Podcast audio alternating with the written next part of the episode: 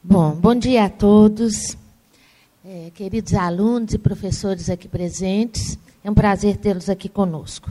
E é com satisfação que a PUC Minas, no São Gabriel, dá as boas-vindas a vocês.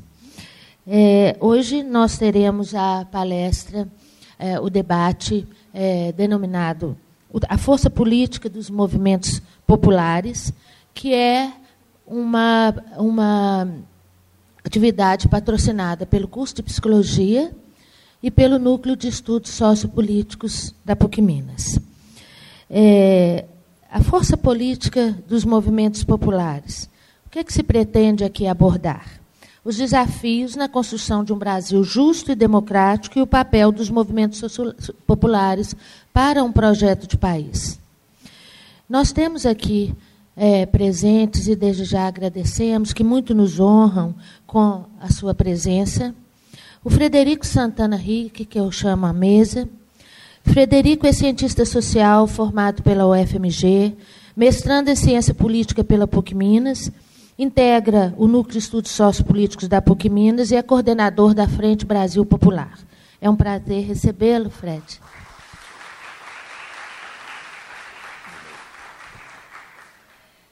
Temos também a honra de ter conosco a professora Tatiana Ribeiro de Souza.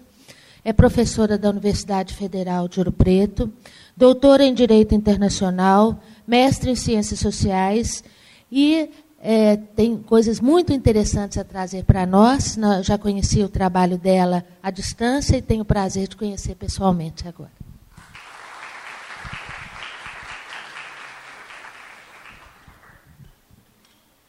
Como que nós organizamos a discussão? É, nós, inicialmente, teremos a fala do, de cada um dos nossos convidados, e, posteriormente, teremos, abriremos para o debate. Foi combinado entre é, eles, de acordo com a temática a ser abordada e como prepararam as suas falas, que o Frederico falaria em primeiro lugar e, em seguida, a doutora Tatiana. Então, nós vamos começar assim. É, eu quero. Deixei de falar quando da apresentação, me desculpo a presença da coordenadora do curso de psicologia, professora Madalena Assunção.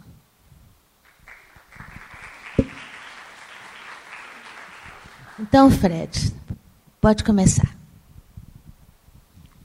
Bom dia.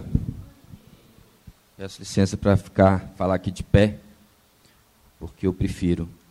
É... A ideia, então, é que nesses primeiros 20 minutos eu possa falar rapidamente é, sobre o assunto, sobre, sobre é, tentando contextualizar um pouco o momento. Não teria como eu falar sobre a importância dos movimentos populares é, sem eu relacionar essa questão da importância dos movimentos populares com o próprio momento que nós estamos vivendo, o afastamento da presidência. Então esse vai ser um pouco, um pouco o eixo meu da nossa conversa aqui. É, uma outra coisa que é importante eu dizer também é assim: é óbvio que o que eu vou trazer aqui não são ideias próprias minhas. Não estou trazendo para vocês aqui uma elaboração pessoal.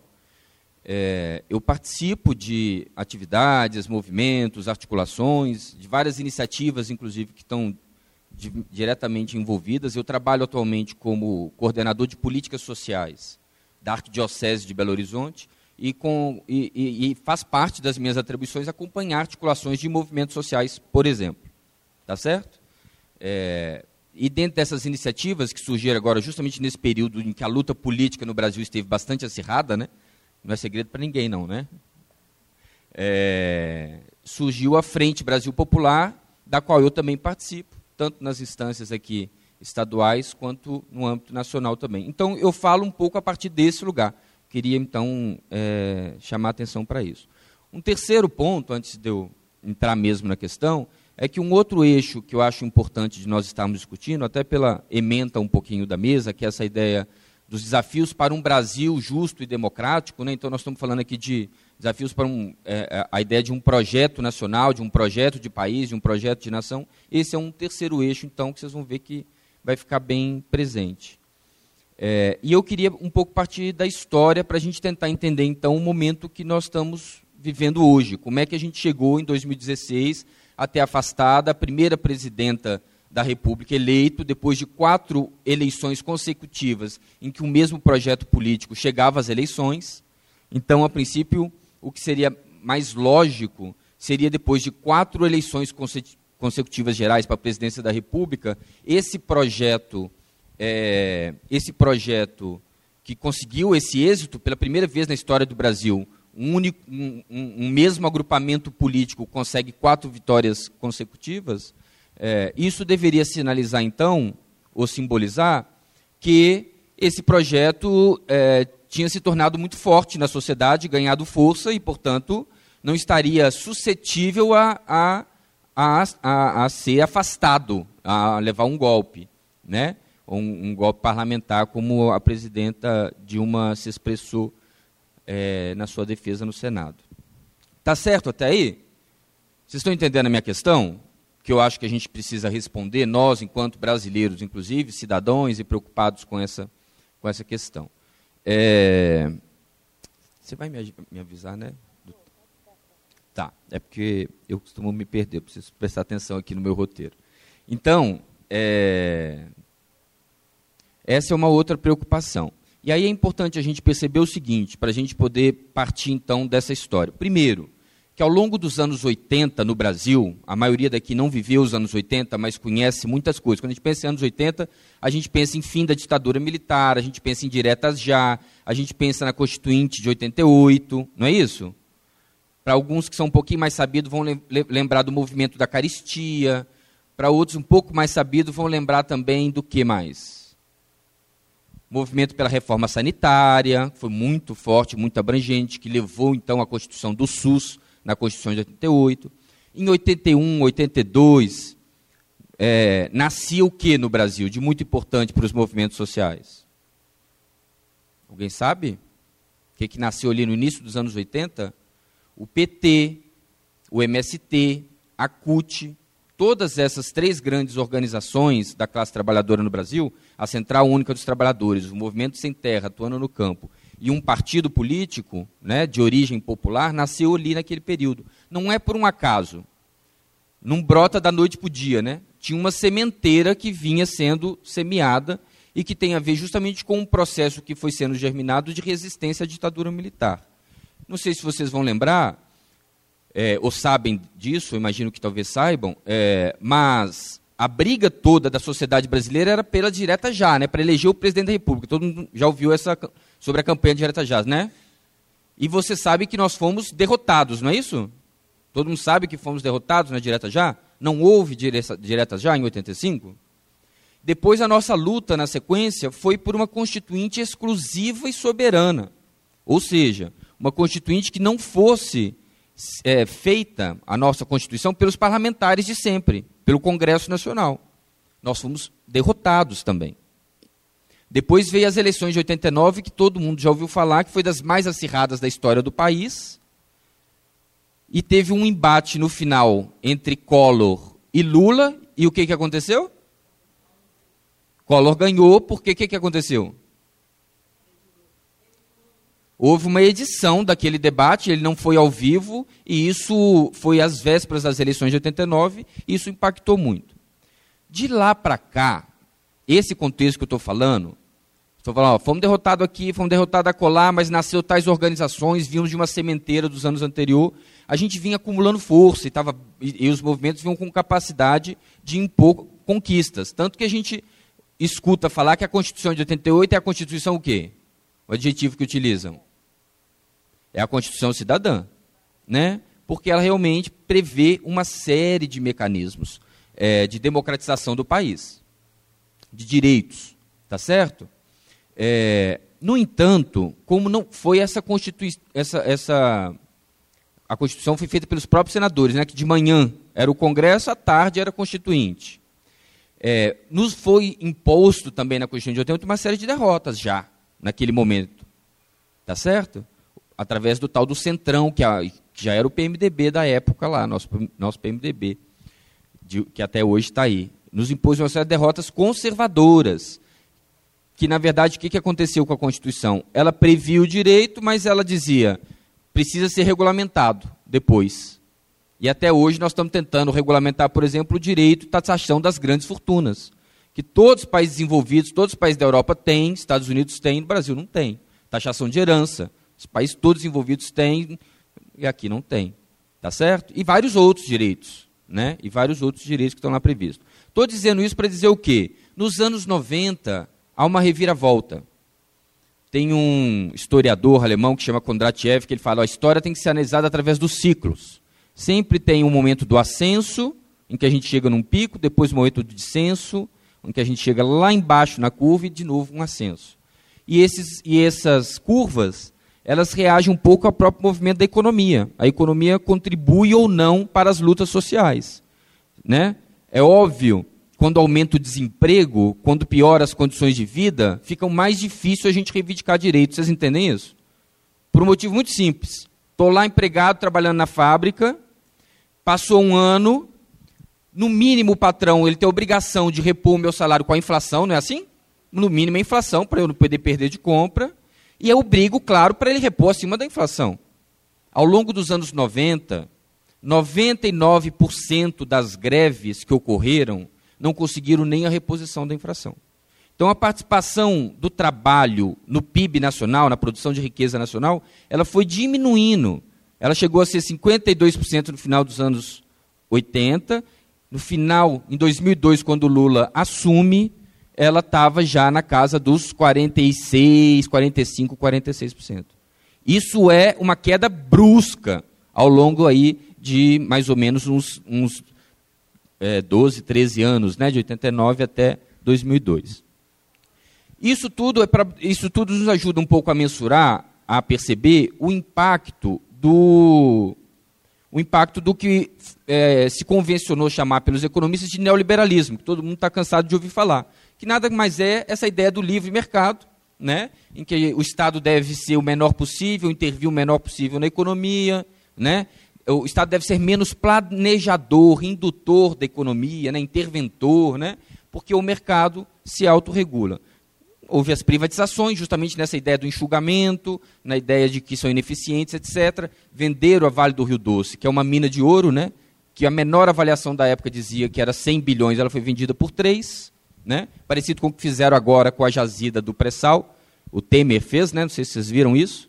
A menor avaliação dizia que valia 22 bilhões, com esse preço do barril que está lá embaixo, que você não deve vender petróleo. Uma hora o preço tá, já chegou a ser 140 dólares o barril, hoje está a 40 dólares o barril, menos de 40 dólares. Você vai vender?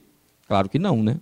É, é, é, e foi vendido. Mesmo nesse preço, a menor avaliação diz que valia 22 bi, que é o, o poço de Carcará, né? pré-sal. Foi vendido por 3 bilhões. Meio que demonstrando um pouco a que veio é, o governo Temer. Né?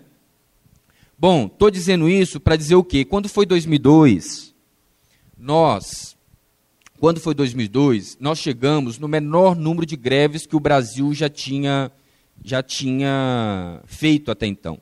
Por que, que eu estou falando do número de greves? A gente poderia pegar qualquer outro indicador para poder mostrar isso que eu estou querendo dialogar aqui com vocês, que é essa ideia do ascenso e descenso das lutas sociais.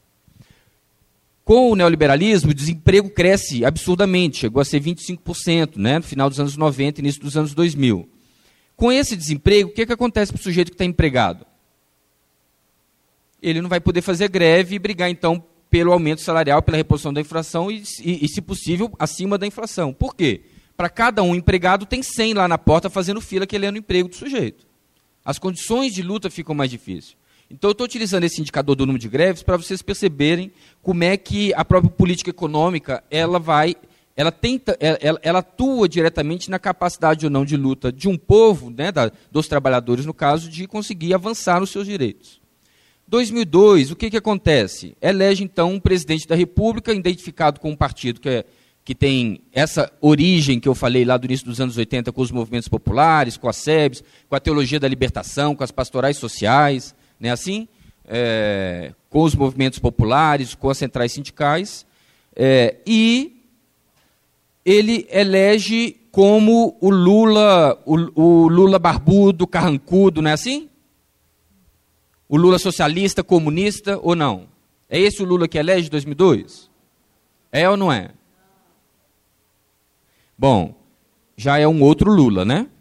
Obviamente. Ele já tinha perdido quatro eleições, sempre para as forças mais conservadoras da sociedade e para uma aliança que é, é, é, mais à direita.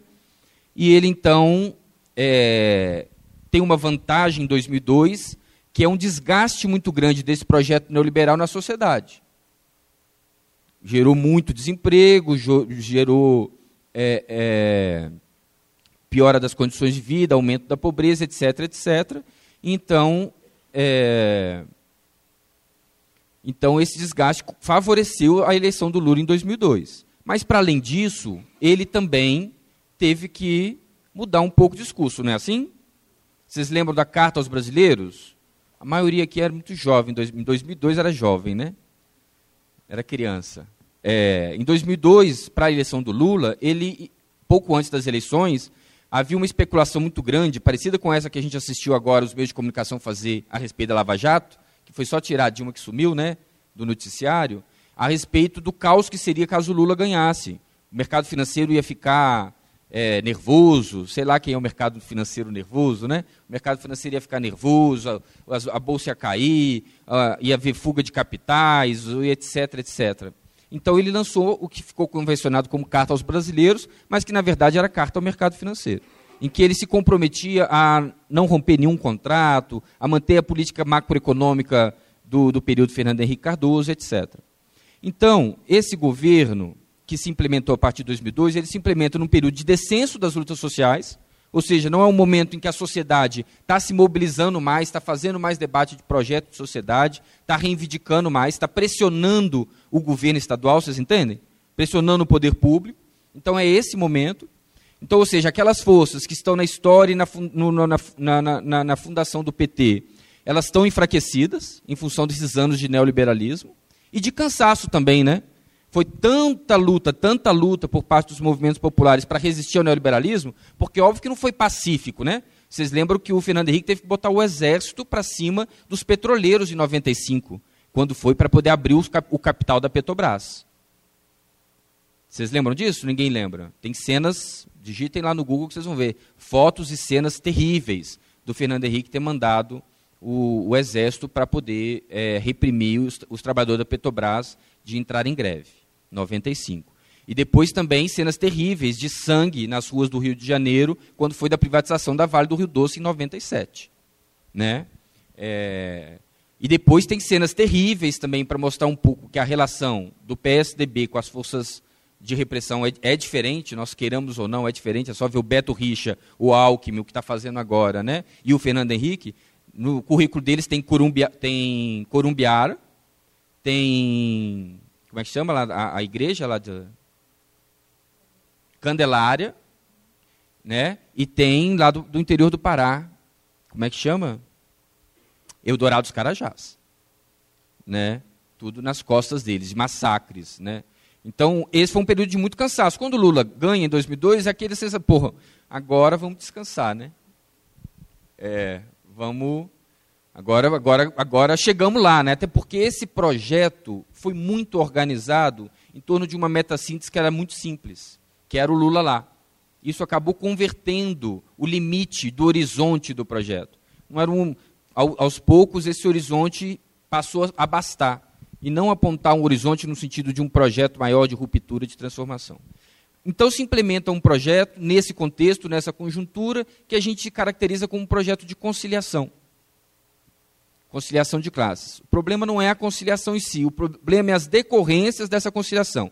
Quando eu falo em conciliação, só para ficar muito claro para vocês, bem visível, muito simples a gente perceber como é que as várias lutas que acontecem entre interesses diferentes da sociedade, porque a sociedade não existe só uma, duas ou três frações e fragmentos, né? São vários interesses ali disputando, da pequena burguesia com a grande burguesia, com, com o agronegócio, com os nacionalistas, com a esquerda progressista, com os movimentos populares querendo mais democratização, democratização da terra, democratização do solo urbano, democratização dos meios de comunicação. Então, é interesses puxando para todos os lados.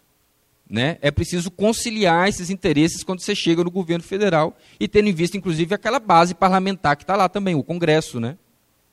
que só tem, não sei se você sabe a configuração do Congresso, mas nós temos na sociedade brasileira 51% de mulheres, 52%. No Congresso, a gente tem 9% de mulheres. Na sociedade brasileira, a gente tem 52% de negros. No Congresso, a gente tem 8% de negros. Né? Na sociedade brasileira, a gente tem menos de 1% de empresários. No Congresso Nacional, eles são 55%. O que é menos de 1% na sociedade. No Congresso, vira 55%. Né? É... que mais? Bom, não precisa, precisamos nem entrar no assunto, todo mundo está vendo aí o Congresso que nós temos e que interesses eles representam. Dito isso, é para dizer o seguinte, aí quando você olha para os ministérios que foram montados ao longo desse período, era isso, né? Dava o Ministério da Agricultura para Cátia Abreu, que é a chefona da, da, da, do agronegócio, dos grandes produtores, dos grandes latifundiários, que mantém grandes terras ainda improdutivas, porque elas passaram a ser de grande interesse para esse capitalismo que chegou no campo, que se chama agronegócio. Então vale a pena você reservar essas terras, porque é commodities, né? é produto que você exporta. É, hoje em dia, café, antes de você plantar, já está vendida a soja, o milho, o café, vocês sabem que funciona assim, né? porque você vende as ações na bolsa que se chama de commodities. Tá certo? Então, dava um ministério para Cátia Abreu e dava outro para o Patrus, que é o Ministério do Desenvolvimento Agrário, que é para a agricultura familiar, para os ribeirinhos, para os pescadores, para os quilombola, para os excluídos ao longo da história do Brasil. Não é assim? Dava o Ministério da Comunicação para a Globo, Franklin Martins, e dava, por outro lado, o Ministério da Cultura para a esquerda, para o Gilberto Gil ou para o Juca, Juca Ferreira. Estão entendendo o que eu quero dizer? E o Ministério da Fazenda foi transitando. Até que no primeiro mandato da Dilma, a Dilma. É, o segundo mandato do Lula, porque o primeiro ele não conseguiu fazer muita coisa, até por causa do mensalão.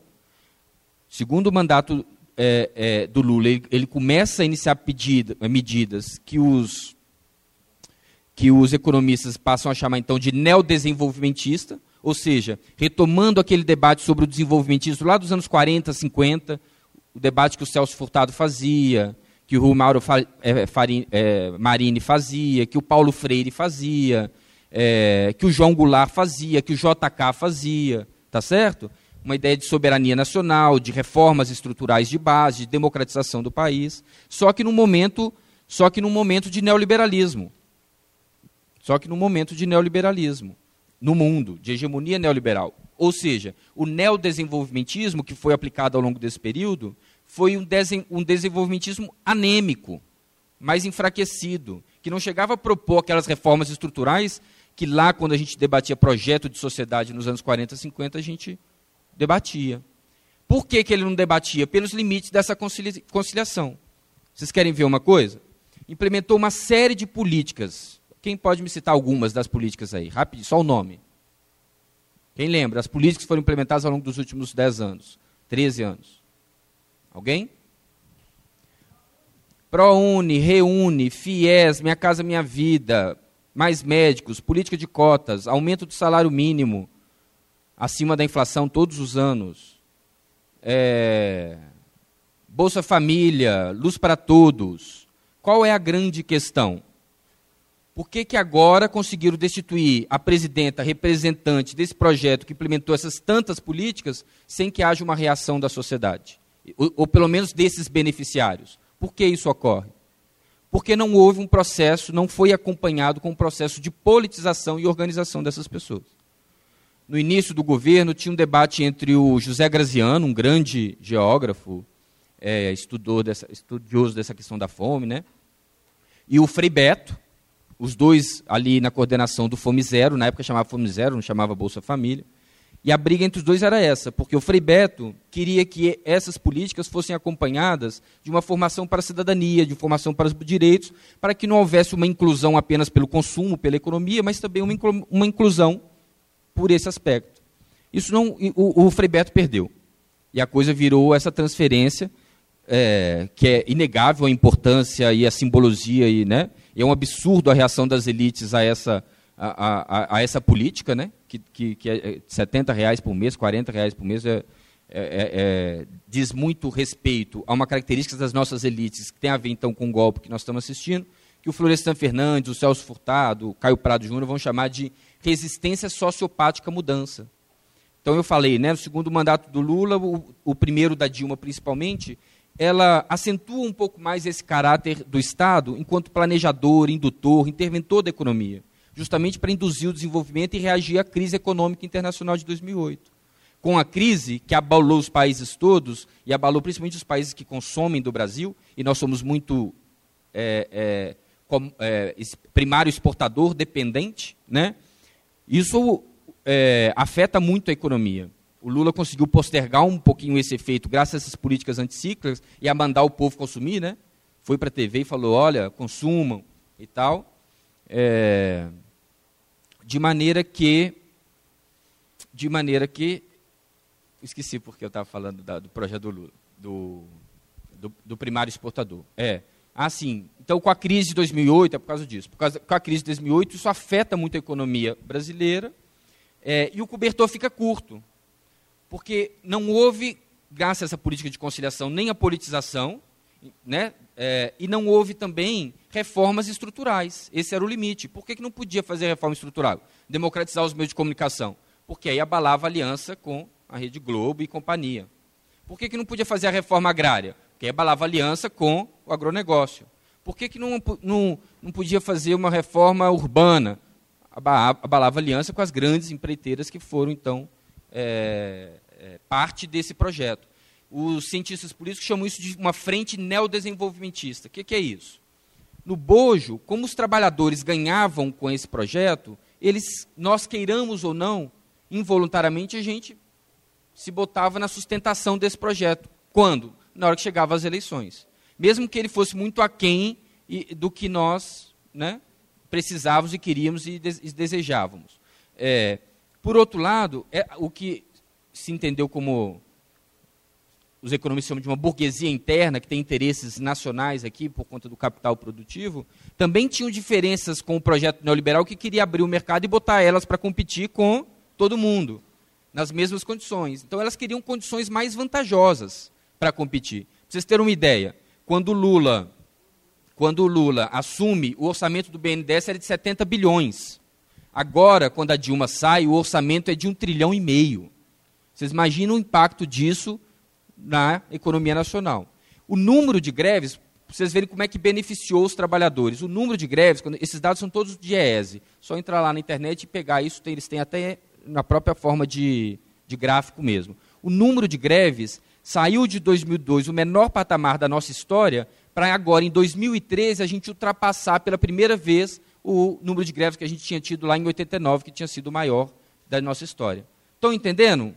Isso é, e, e 95% das greves do ano passado, de 2000, do ano passado não, desculpa, de 2014, conseguiram aumento real. Ou seja, conseguiram um aumento acima da inflação. Isso é muito significativo. Estão entendendo? No entanto, essas mudanças materiais que ocorreram na base da sociedade, graças a essas políticas econômicas, acabou meu tempo, né? Essas mudanças materiais que ocorreram na sociedade, graças à política econômica, também produziram é, mudanças subjetivas, culturais. Não é à toa que todos os candidatos em 2014 pediam o quê? Mais mudança, né? Era o lema da Marina, do Aécio, da Dilma, do, do Partido Verde, que eu esqueci o nome agora. Todos tinham mudança no slogan. Mais mudança, mais futuro. Estavam dialogando com o quê? Estavam dialogando com. Óbvio que os marqueteiros têm muitas pesquisas, né? Com esse sentimento geral da população elas vinham avançando no crescente, melhorando as condições de vida, queriam ver aquelas mudanças se acelerarem. E essa foi a proposta da Dilma. Por isso que quando ela assume e não dá conta de cumprir aquilo, cai muito e muito e muito a popularidade dela, com o apoio, claro, dos meios de comunicação. Né? É, a gente assiste, então, depois desse segundo turno mais polarizado da história, é, um 2015 que, que, que também a gente assistiu um Fla-Flu, né? todos os meses, uma hora usa amarelo, uma hora usa vermelho para a rua, uma hora usa amarelo, uma hora vermelho, ao longo de todo 2015, em todos os meses. É, demonstrando já a, a, a, um setor da nossa, da nossa elite, da nossa, da nossa da nossa, da no, da, das lideranças partidárias, principalmente, principalmente ligado ao Aécio Neves, não aceitam desde o início o resultado eleitoral, assim que ela ganha, ele, já, ele não reconhece a vitória, ele pede recontagem de votos, depois ele pede impugnação da chapa no TSE, é, é, já colocam, começam a mobilizar as bases, principalmente das classes médias altas né, da nossa sociedade, funcionalismo público e etc., é, para uma mobilização pelo impeachment. Então já aparece a palavra impeachment até antes mesmo da posse. Ele questiona a posse, etc. E ele começa a articular. Nesse momento não tem unidade entre eles, e ao longo de 2015 se arrasta essa divisão entre eles. Um grupo muito forte querendo sangrar o governo Dilma até 2018 para ganhar as eleições de 2018 e um outro grupo é, querendo a interrupção imediata do mandato. O que acontece é que a partir do momento que o Cunha, para vingar do PT, que não deu os votos para ele na comissão de ética, resolve dar entrada no impeachment em 16 de dezembro do ano passado agora, seis meses atrás, essas duas táticas passam a se unificar. A partir do momento que eles estão unificados, aí ficou muito difícil de conter o processo é, falso, né, do, do, falso impeachment, né, é, como meio de interromper esse mandato, que na verdade estava atendendo interesses, então, como eu mencionei, ligado aí à questão do petróleo, ligado à interrupção dessa política neodesenvolvimentista, pelos riscos que ela colocava, entende? Hoje, ela, é, hoje a Dilma interviu no mercado elétrico. Lembra disso, quando baixou as tarifas e tudo? Os outros setores da economia diziam o seguinte: amanhã ela pode resolver intervir também no nosso setor. Lembra que ela, ela baixou bastante o spread bancário do Banco do Brasil e da Caixa Econômica Federal para forçar os bancos privados a baixar? Alguém lembra disso? Todo mundo sabe que os, os, os bancos brasileiros são os mais lucrativos do mundo. Os mais lucrativos do mundo. O que ela fez, falar, obrigou eles a baixar a margem de lucro, os dois bancos públicos, para forçar a baixar. Isso foi, ela, ela tem um texto de um cientista político da USP, que chama André Singer, é, que chama Cutucando Onças com Vara Curta. A Dilma cutucou a onça, que é o nosso o grande força hoje no mundo, que é o capital financeiro, com a vara curta. O que é a vara curta? Os movimentos sociais enfraquecidos, a sociedade brasileira pouco organizada e pouco consciente, com capacidade de enfrentar, então, esses grandes interesses internacionais, inclusive, que obstruem o projeto nacional, que obstruem uma caminhada de democratização né, e que não titubeiam, como não titubearam ao longo da história do Brasil no século XIX, é, interromper a democracia sempre que seus interesses se colocam ameaçados. Então, é, isso, é, na verdade, é, os únicos dois presidentes que conseguiram terminar mandato é, todo, todo mandato é, desde a democracia foi só o presidentes eleitos, né? Foi só o Fernando Henrique e o Lula e de novo a gente tem uma interrupção. Quando como a gente teve em, em, em 35, em 47, a tentativa de golpe, né? É, é, em 61, que foi se alastrando até se consumar mesmo em 64, de maneira que é, parece que a gente ainda tem um longo caminho pela frente no sentido de construir essa força dos movimentos populares, né, de modo geral, para conseguir impor, então, as reformas estruturais que o Brasil precisa. É isso. Obrigado. Desculpa ter passado o tempo.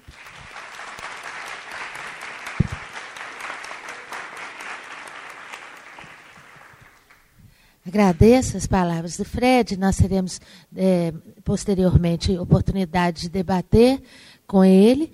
E eu vou passar a palavra para professora doutora Tatiana Ribeiro de Souza, da UFOP, aqueles que não estavam presentes quando eu apresentei, os palestrantes. Aproveito para dizer da presença da professora Elisa, coordenadora de extensão, e que é, é a grande mentora da SCAP, né, a quem nós devemos esses eventos anuais tão bonitos e proveitosos que temos feito.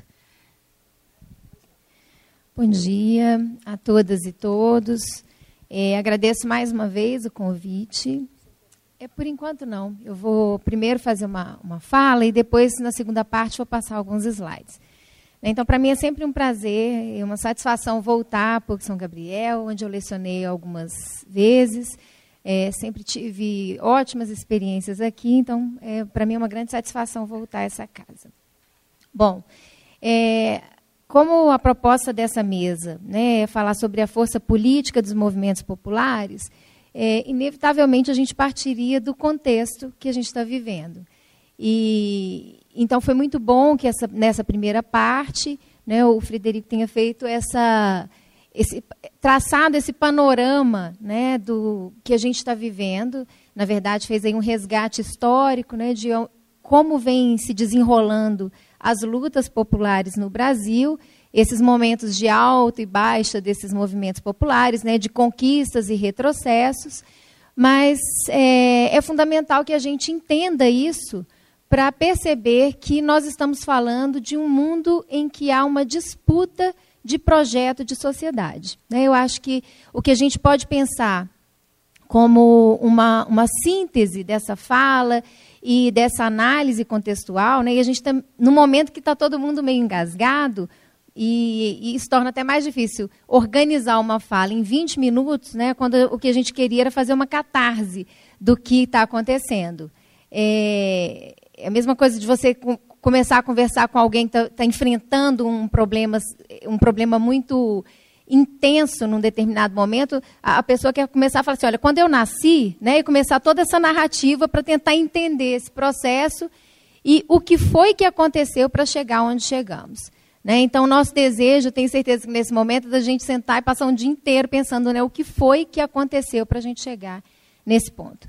Mas eu quero, então, é, pontuar algumas sínteses que a gente pode construir a partir dessa, dessa análise, do que a gente vem conversando ao longo desses dias né, tão conturbados aqui no nosso país, que é essa ideia de disputa, de projeto de sociedade é, e de disputa por narrativas. Eu acho que eu vou focar nessa questão da disputa por narrativas, para a gente perceber que algumas é, instituições que a gente trata como um fim em si mesmo, na verdade, fazem parte né, desses dispositivos discursivos que são utilizados conforme a, a necessidade do momento. Né? O direito é um deles, a democracia é outro. Eu vou focar especialmente nesses dois. Né? Como que o direito pode ser usado como um, uma, um dispositivo discursivo? Como a democracia pode ser usada como um dispositivo discursivo? Né?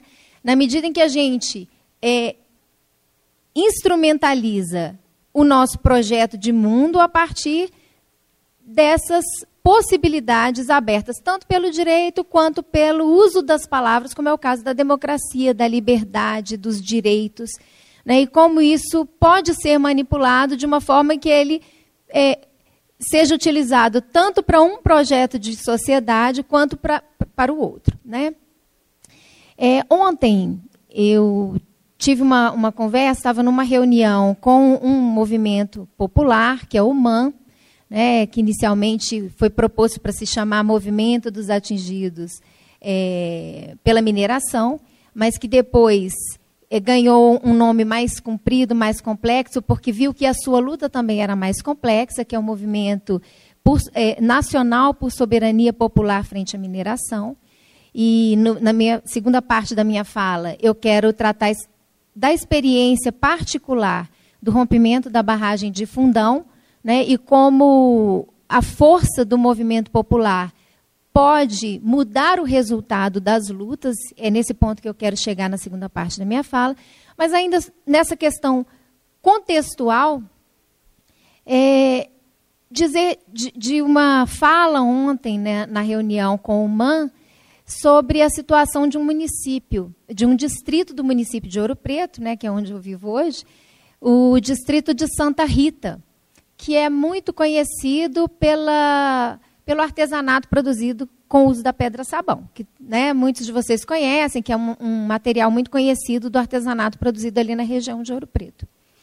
E durante muito tempo, os moradores daquela região, desse distrito em particular, é, tiravam a pedra-sabão, que é dali, de propriedades até privadas, mas que eles tinham acesso a isso, e cada um ia lá, tirava um pedaço da pedra e fazia o seu artesanato e vendia. E aí chega um momento né, em que alguém diz assim: olha, mas isso precisa ser regularizado, regulamentado, né? Por quê? Por que, que só essas pessoas, qualquer um vai lá e, e tem acesso a esse recurso natural? Isso está virando uma bagunça, qualquer um vai lá, tira um pedaço. Não, vamos regulamentar isso, porque nós temos que proteger o meio ambiente, tem que ter um controle, uma fiscalização. Ótimo. E aí o que, que vai acontecer? Agora a gente vai regularizar essa atividade, abrir a possibilidade, democratizar esse processo para que qualquer um possa fazer parte. E o que, que acontece com isso? Né? Vai um setor mais organizado, se habilita, faz tudo regularmente e passa a agir dentro da lei. E o que, que acontece com os moradores que faziam isso tradicionalmente? Eles perderam acesso à pedra-sabão. E agora que ela está dentro da lei, regulamentada, está tudo regularizado, eles precisam buscar fora do distrito de Santa Rita o acesso a uma matéria-prima que era da, da sua cultura, da sua tradição e do seu é, é, de uma relação com o meio ambiente, inclusive fora do padrão que a gente tem de propriedade privada, mas agora está tudo regulamentado, né? Dentro dos critérios constitucionais, legais. Então, o que, que eu quero dizer com isso? Como o direito pode ser usado né, a, contra o povo. Né? Nem sempre o direito está a serviço da democratização, embora o discurso nunca seja o da, do, dos privilégios. O discurso é sempre o da democratização. Mas isso nem sempre é o resultado, esse nem sempre é o resultado é, buscado. Então, às vezes, o, a, o direito, o discurso da democracia pode ser usado contra a sua finalidade, que é de promover a justiça, que é de ampliar o acesso, né? Então essas instituições, elas não são um fim em si mesmo. Elas são instrumentos. O Estado é um instrumento, o direito é um instrumento, né? A linguagem é um instrumento. Então o uso que a gente faz dela pode ser determinante para que tipo, que projeto de sociedade vai vencer provisoriamente, porque ainda que um projeto de sociedade ascenda, não há garantia de que ele permanecerá, porque esse processo de disputa é permanente. E eu acho que a gente pode perceber isso muito claramente na América do Sul, né, especialmente no, nesse século, quando a gente viu a ascensão das esquerdas. E aqui eu vou falar propositalmente as esquerdas, porque a esquerda não é uma só. Né? Existem, nós temos é, uma perspectiva de sociedade muito próxima, que é de socialização dos bens materiais, mas, inclusive, a forma de alcançar isso é muito distinta em distintos movimentos. Então, as esquerdas na América do Sul, elas ascenderam em praticamente todos os estados. Né? Nós somos 13 estados aqui, a gente pode afastar alguns que são menos alinhados com esses processos políticos, né, que são o Suriname, ah, e as Guianas, a Guiana e a Guiana Francesa, que são menos integradas com, com esse processo eh, de aproximação dos países aqui do Cone Sul. E dos dez restantes, nove tiveram ascensão de governos de esquerda desde o final do século passado e no início desse século. Né? Então, a gente teve a eleição do Hugo Chaves, Evo Morales, Rafael Correia, é, Tabaré Vasques, Michele Bachelet, Lula é, Fernando Lugo, Cristina Kirchner. Então, todos esses governos né, são governos provenientes de uma proposta mais à esquerda. O que houve foi uma inclinação à esquerda na América do Sul. Né? Então, a gente percebe que um determinado projeto de sociedade foi. É, é, esse projeto de sociedade foi bem sucedido no início desse século. No começo desse ano, eu participei de um congresso em Uberlândia, apresentei um texto em que eu fazia referência a um ditado usado por Marx e Engels é, na ideologia alemã, em que ele fazia uma crítica aos neo-hegelianos na Alemanha, dizendo que eles eram é, cordeiros em pele de lobo. Né? Quando ele fala isso, é fazendo uma crítica dizendo que os neo-hegelianos tinham um discurso filosófico transformador que não transformava nada. Porque eles viviam no campo da subjetividade sem alterar as condições materiais. Né? Então, a, a a ideia né, e a crítica de Marx aos neo-hegelianos é de que todo aquele discurso revolucionário e transformador, se não atinge a, o campo objetivo, o campo material, é impossível mudar as subjetividades. Então ele dizia, olha, por mais que você venha com esse discurso revolucionário, na verdade, vocês são só pele de lobo, de revolução, mas no fundo vocês são carneiros, né? que o ditado que a gente conhece é o contrário. Né? A gente costuma dizer que uma pessoa pode ser um, um, lobo em pele de carneiro, mas lá ele inverte até esse discurso. Né? Inclusive, é, é, a ideia trabalhada nesse, nesse texto é a da inversão mesma, que é a da ideologia em sentido negativo.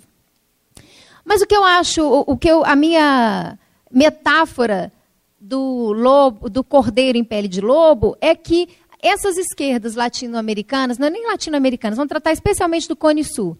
elas é, se revelaram cordeiros em pele de lobo, porque todo esse discurso transformador acabou resultando em transformações que não foram suficientemente impactantes para manter esse projeto de sociedade e começou um ataque que foi desmontando um por um desses governos. Né? Acho que talvez o que sobrou ainda é o da, Michelle Bachelet, que voltou ao governo no Chile.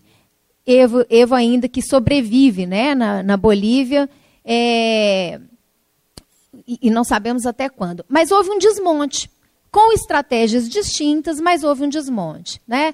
No caso da Venezuela, que é uma federação, esse desmonte começa com as eleições locais é, e, e, o que corresponderia aos nossos estados. E há uma reversão política da proposta do Hugo Chávez, originária, que era um projeto né, chamado, que tornou-se conhecido como projeto bolivariano, mas há uma mudança política local que impacta no resultado nacional. No caso da Cristina Kirchner, não, há uma substituição de governo mesmo, no Paraguai é a mesma coisa, mas no Paraguai o processo parecido com o nosso, que é um processo de golpe parlamentar. Né? Isso está dentro desse contexto que, que eu estou tentando desenhar, que é a, a manipulação dos discursos. Né? Como não existe mais ambiente para tanque na rua, é preciso construir uma outra narrativa que justifique a retomada de poder pelos conservadores. Né? E aí a estratégia, que nem começou com Fernando Lugo, na verdade começa com a deposição do Zelaya, e que depois se repete na, no Paraguai e que agora acontece no Brasil. Quem presta atenção nesses processos geopolíticos, né, já podia imaginar que em algum momento se falaria em antecipar eleições, em no, eleições é, é, no meio do percurso porque esse é o último passo para você legitimar o golpe. Na medida em que fala, olha, há uma contestação, se o governo Temer é legítimo ou não é legítimo, vamos fazer o seguinte, vamos fazer a eleição. Né? A gente desconsidera os 54 milhões de votos, já que há uma discussão se é legítimo ou não é legítimo, a gente faz a eleição. E com essa eleição, então, a gente põe uma pedra nessa, nesse assunto e o governo, ninguém se discute mais se ele é legítimo ou não na medida em que ele foi submetido às urnas. Né? É, e essa manipulação do discurso da democracia, do jogo eleitoral, é também uma experiência antiga. Basta a gente prestar atenção nesses processos. Né? As eleições sempre foram utilizadas como uma é, como um instrumento maior da democracia. Até que Hugo Chávez altera a Constituição na Venezuela, né, por meio de um processo constituinte, não foi Hugo Chávez, evidentemente, que fez isso, mas uma Assembleia Constituinte na Venezuela, que não impede a reeleição sucessiva né, e indefinida. E então ele diz: olha, é a regra do jogo, para ser democrático tem que ser eleito, então o é o jogo eleitoral. E aí ele passou a se submeter a cada vez que vencia o seu mandato, ele se submetia a mais uma eleição. Ninguém no mundo, na história política do planeta, foi mais eleito, reeleito do que Hugo Chávez.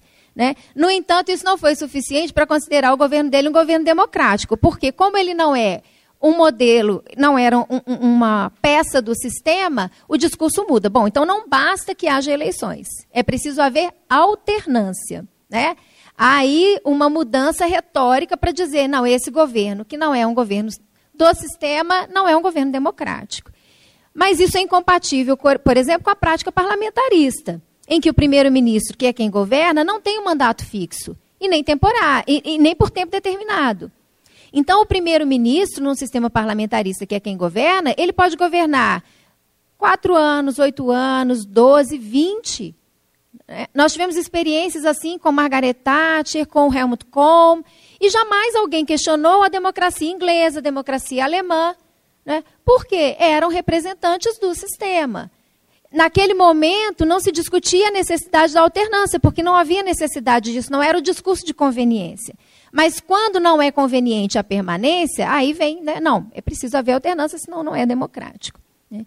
Então, a mesma coisa acontece aqui com o nosso sistema presidencial, que passa por uma crise, né, é, inclusive teórica, do sistema presidencialista, que não é o melhor, né, diga-se de passagem, talvez seja o pior, mas é o que a nossa Constituição adota e funciona da seguinte forma: as, dentre as características do sistema presidencial, não existe a queda do, a queda do governo, do gabinete, né, nem dissolução do parlamento. E o que, a, o que a gente assistiu foi uma queda de gabinete. Porque no sistema presidencial, dentre as características, uma delas é a não responsabilização do governo pelas suas opções políticas. É o, a característica do mandato fixo. Depois que a gente elege, se a gente estiver insatisfeito, a gente tem a outra eleição para mudar isso. Né? Então, o que pode acontecer no sistema presidencial é o afastamento do presidente por crime de responsabilidade, que foi uma questão muito discutida nos últimos meses, justamente porque não há queda do gabinete. Então, o que, que pode acontecer no sistema presidencial? o afastamento do presidente por crime de responsabilidade, mas o governo permanece. Porque não existe queda de governo. O que aconteceu no caso brasileiro foi queda de governo. Afastou temporariamente a presidente, todos os ministros foram substituídos. Houve uma substituição de projeto de governo, de projeto de sociedade, dentro da mesma chapa, dentro da mesma do mesmo grupo que foi eleito, né? O que é uma inconsistência com o sistema presidencial. Em tese, o afastamento da presidente não deveria implicar nessa substituição de projeto de governo.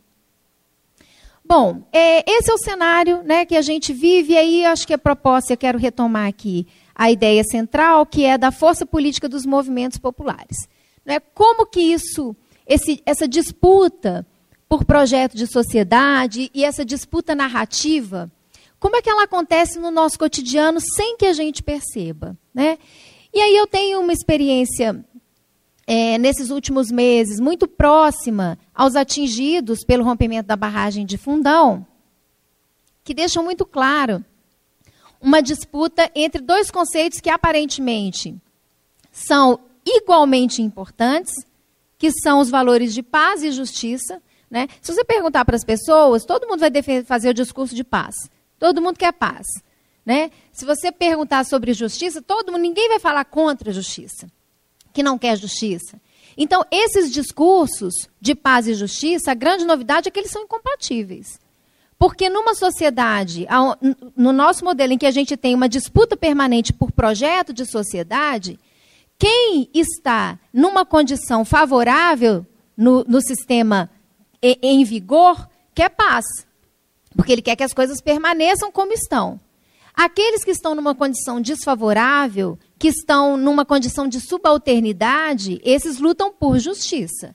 Então, para a gente promover justiça, nós vamos ter que ameaçar a paz daqueles que estão tranquilos, sossegados na sua condição favorável.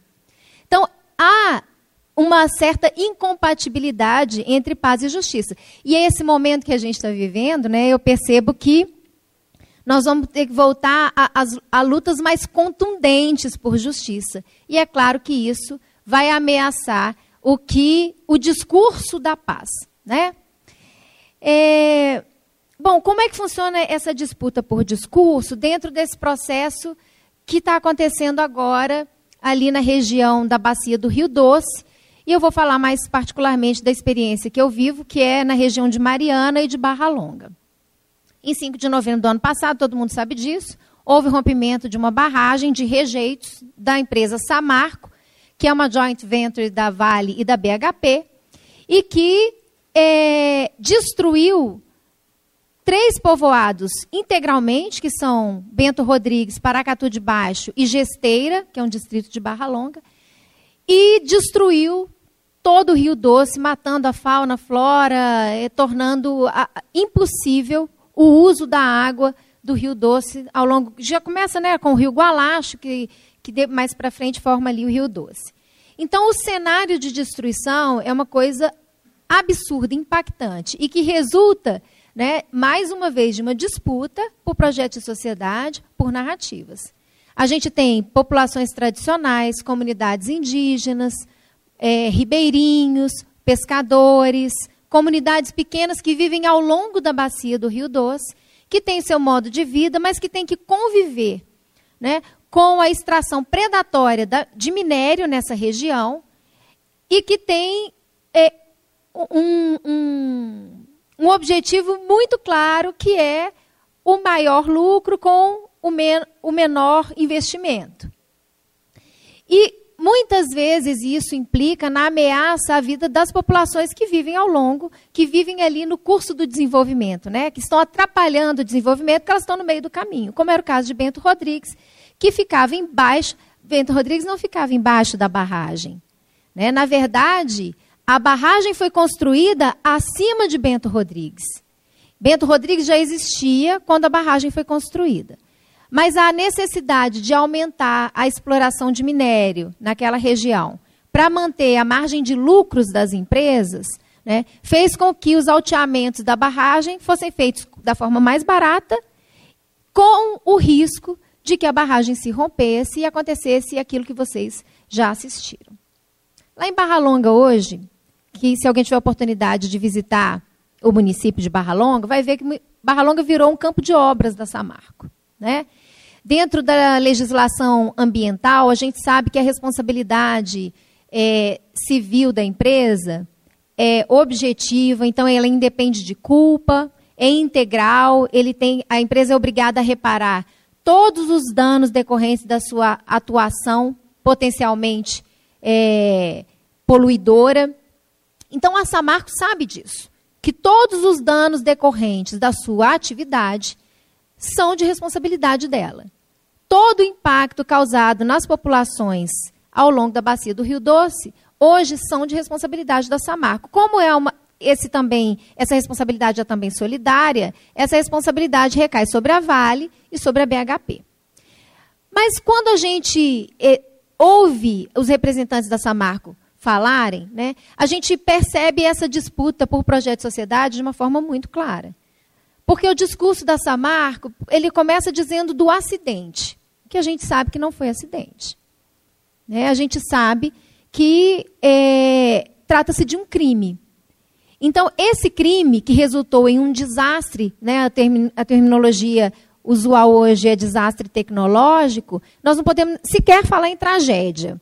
Né? A tragédia é uma palavra também que vinha sendo utilizada, e no grupo de estudos que eu participo, eu falo: olha, gente, a gente chegou a ter essa discussão. Né? A tragédia não é uma, uma boa terminologia, porque a tragédia é um gênero literário que remete à ideia de uma queda brusca de alguém que tinha uma condição elevada, como era o caso né, na mitologia grega, é, de Édipo e todos aqueles personagens que eram reis, pessoas nobres, e que tem uma queda brusca. Então, a tragédia era uma estratégia narrativa de teatro para causar comoção na plateia.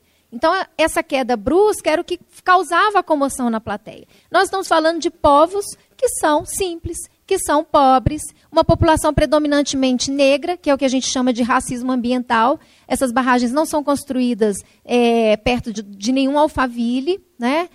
E, e o que a gente percebe é que, além de não se tratar de uma queda brusca, porque são pessoas que já vivem ali perto do fundo do poço, né?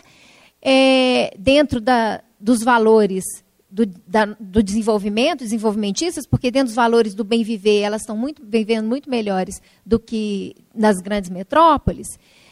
Mas também não é tragédia, porque a tragédia remetia a uma ação divina, né? ao desígnio divino, a um destino. E a gente sabe que não se trata de destino, não foi mão de Deus, foi mão de ninguém, foi mão de, de ser humano, foi ambição, ganância humana que resultou nesse desastre, crime da Samarco Vale BHP. Né? Então, o resultado disso não tem nenhuma relação com o que a gente conhece como tragédia, enquanto é, reme nos remete à ideia desse gênero literário. Então, a gente designa isso como um desastre tecnológico, um desastre crime. Bom, é, eu vou passar aqui algumas imagens né, do rastro de destruição ali em Gesteira, em Barra Longa.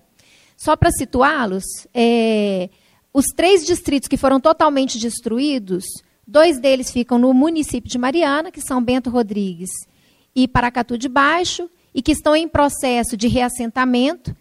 E o outro distrito completamente destruído é o distrito de Gesteira, que é um distrito do município de Barra Longa. Das cidades sede mais atingidas, Barra Longa é o município mais atingido, porque Barra Longa teve não só a destruição inteira de Gesteira Velha, como teve a destruição da maior parte da cidade de Barra Longa. Diferente de Mariana, porque a cidade histórica não foi afetada diretamente pela lama. Né? Ela foi afetada porque os moradores de Paracatu e de Bento Rodrigues foram para a cidade de Mariana, e isso acabou tendo, gerando uma série de é, desentendimentos entre a própria população, porque o discurso da empresa é da necessidade de voltar a operar. Isso fez com que uma parte da população de Mariana atribuísse a culpa da crise econômica de Mariana aos moradores de Bento Rodrigues. Então, eles chegaram a ser tão hostilizados no próprio município, sendo, tendo sido alojados na sede, que alguns moradores não podiam ir à rua, porque eles eram hostilizados mesmo pela população de Mariana, que considerava eles são caipiras, né? é por causa deles que Mariana vai entrar em crise agora, né, por causa deles que a, a, a, Samarco vai ter que parar de. Não, não voltou ainda a operar. Então, há toda essa crise gerada por conta disso. Né? Essa é a praça central de Barra Longa. Como vocês podem perceber ali no marco da, da praça, a lama chegou até aquela altura, então toda essa região central de Barra Longa foi completamente destruída. Depois disso, a gente não viu a presença, eu particularmente, já devo ter ido umas 10 vezes a Barra Longa, de novembro para cá. Eu nunca vi o prefeito de Barra Longa. Dos vereadores de Barra Longa, eu só vi um na Câmara, em todas as audiências públicas que eu participei, que estão sendo coordenadas pelo Ministério Público Federal. Então, a, a, a ausência do poder público é absurda eh, frente a, a, essa, a esse desastre. Né? ah, tanto do governo federal quanto do governo estadual e os governos municipais. Pior ainda, os governos federal e estaduais de Minas Gerais e do Espírito Santo participaram de um acordo que foi celebrado junto com as empresas Samarco Vale BHP, que é um acordo absolutamente indecente, né? Que atribui à empresa a responsabilidade de gerir o próprio crime por meio de uma fundação que já foi criada. Então, esse acordo ele foi submetido né, a, a, uma ação, ele, ele, na verdade, faz parte das ações que estão tramitando na 12ª Vara Federal aqui em Belo Horizonte. É, há também uma disputa por competência, então até hoje, até uh, um mês atrás, não se sabia nem de quem era a competência para tratar dessa matéria, foi deflagrado um conflito de competência no STJ, discutindo se é o Estado quem tem que tratar disso, se é a União, porque se trata de uma bacia hidrográfica. E nessa disputa os atingidos vão ficando. Vão ficando sem reparação, vão ficando sem assistência, e eles vão cansando disso tudo. Né? Sem contar com os problemas cotidianos. Então, o cotidiano hoje de Barra Longa é viver em um campo de obras e com o discurso de que é, os impactos não são culpa da Samarco, como problema respiratório, problema de pele, as pessoas lá vivem com insônia, o grau de alcoolismo aumentou, tem caso de suicídio, né? Mas essas coisas não são contabilizadas, porque essas pessoas são tratadas como rejeito também, né? E ali em Barra Longa, é, essa foi a primeira visita técnica que a gente fez, foi em novembro ainda do ano passado. Ah, é, é, esse é o cenário, né? Era o cenário ali na margem do rio. Hoje isso já está um pouco modificado, tanto porque já deu vazão a esse rejeito, quanto porque já tem algumas intervenções que foram feitas pela empresa. Essas são né, fotos tiradas ali na Praça Central de Barra Longa. E aqui já começa o cenário de destruição para chegar no, no distrito de Gesteira. Para vocês terem uma ideia, a primeira vez que a gente chegou em Gesteira, o acesso foi por dentro de uma fazenda, só passava 4 por 4 porque todas as pontes foram destruídas. Não tinha acesso a esse distrito. Algumas pessoas foram resgatadas por helicóptero. Né? E esse aí é o distrito de Gesteira. Era, né? Então, a gente, eu participo de um grupo, né, foi criado um grupo de pesquisa lá na UFOP chamado GEPS, que é Grupo de Estudos e Pesquisas Socioambientais, que hoje tá, tem um observatório de reassentamento, que faz o, rede... o, o, os alunos da arquitetura da UFOP fazem hoje um desenho das casas ali de gesteira para poder barganhar com a empresa, né? Na verdade, é, o que está acontecendo é isso, em pé de igualdade, para eles demonstrarem o que eles tinham, como era a vila, para exigir que o reassentamento é, contemple tudo que eles tinham, o que é possível, né? Recuperar. E a situação né, do distrito foi essa no mês de novembro, as pessoas saíram de lá e deixaram tudo. É, às vezes a gente entra nos escombros, tem chave na porta, roupas. As pessoas não puderam carregar nada, na verdade. É, essa daí já é uma segunda visita da, da nossa equipe. vou passar rapidamente. Isso aí é lá em Gesteira, né? Isso é o resultado lá. Tem uma foto da, da cor da água para vocês verem como o rejeito, que ainda está vazando, embora a empresa diga à imprensa que não há vazamento mais, o rejeito nunca deixou de. de nunca foi contido completamente. Né? E a desculpa que a Samarco dá agora é da necessidade que a única forma para conter o rejeito é a construção do DIC S4. Mas a construção do DIC S4 implicaria na destruição total de Bento Rodrigues, ou seja, as ruínas também ficariam submersas. Bento Rodrigues definitivamente se tornaria uma barragem de rejeito, que é o que a empresa sempre quis. Né? Então, é, há uma campanha midiática já da Samarco dizendo que não há mais vazamento de rejeito, que é mentira, e dizendo também que a necessidade do DIC S4 é para conter as chuvas de setembro e outubro. O que a gente sabe que também é mentira, porque a técnica, né, certamente que os engenheiros é, podem encontrar outra solução que não impliquem na, na destruição completa de Bento Rodrigues, que já foi aprovada em uma audiência pública a construção, a transformação do, do que sobrou de Bento Rodrigues de, em um museu de território, para que isso não seja esquecido. Mas é claro que esse rastro né, é um rastro que as empresas não querem deixar para trás. Bom, é, o tempo já terminou, né? Acho que isso, essa casa aí é uma casa que deixa muito claro a, a situação que elas ficaram. Isso é uma casa na margem do rio, né? Que tem a marca da lama. Aqui, assim, vocês podem perceber até onde a lama chegou nessa casa. É, quero passar aqui para a nossa última visita. Acho que pela, não, não tem uma visibilidade muito boa nesse, nesses slides, mas aqui mostra. Essa foto foi tirada na última visita que a gente fez, agora no mês de agosto. E aqui dá para vocês perceberem que ainda há uma divisão da água, né, onde passa o rejeito, que ainda vaza, e da água do rio. É, a empresa hoje ela vai tirando o rejeito e acumulando em áreas que são inapropriadas para isso, de modo que há uma mudança, inclusive, da paisagem. Né? E essa foto foi tirada com a, a, a presença aqui de uma aluna da nossa equipe para a gente mostrar a altura disso, né? como que isso vai impactando a paisagem da região. Né? Então, para você ver que a altura da, da nossa aluna e a, a altura do, dessa acumulação do rejeito. E essa foto foi tirada agora, né? Então ainda tem é, algumas casas nessa condição. A praça do centro de Barra Longa já foi um pouco mais recuperada, foram pintadas algumas partes que antes estavam cobertas de lama, que acho que isso é, minimiza né, esse choque visual que a lama deixou. Bom, aqui é, a gente tem lá em Gesteira, na parte que chama, é chamada Gesteira Nova, que não foi atingida porque ela fica no alto de um morro, um processo de construção de uma escola feita pela Samarco, é, em que ela negociou numa audiência com os atingidos a aprovação de onde seria a escola, e os atingidos estão participando desse processo todo sem nenhuma assistência técnica.